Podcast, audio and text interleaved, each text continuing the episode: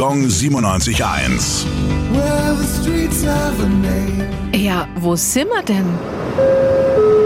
Damaschke-Straße, Fürth.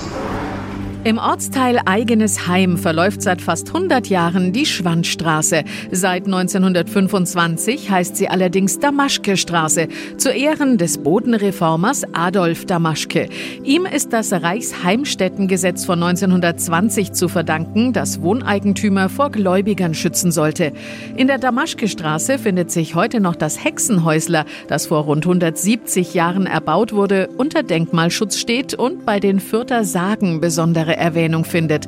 Und auch heutzutage ist es alles andere als still um die Damaschke-Straße.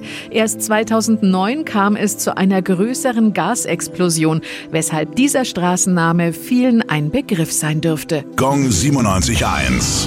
Well, Die heutige Episode wurde präsentiert von Obst Kraus. Ihr wünscht euch leckeres, frisches Obst an eurem Arbeitsplatz? Obst Kraus liefert in Nürnberg, Fürth und Erlangen. Obst-Kraus.de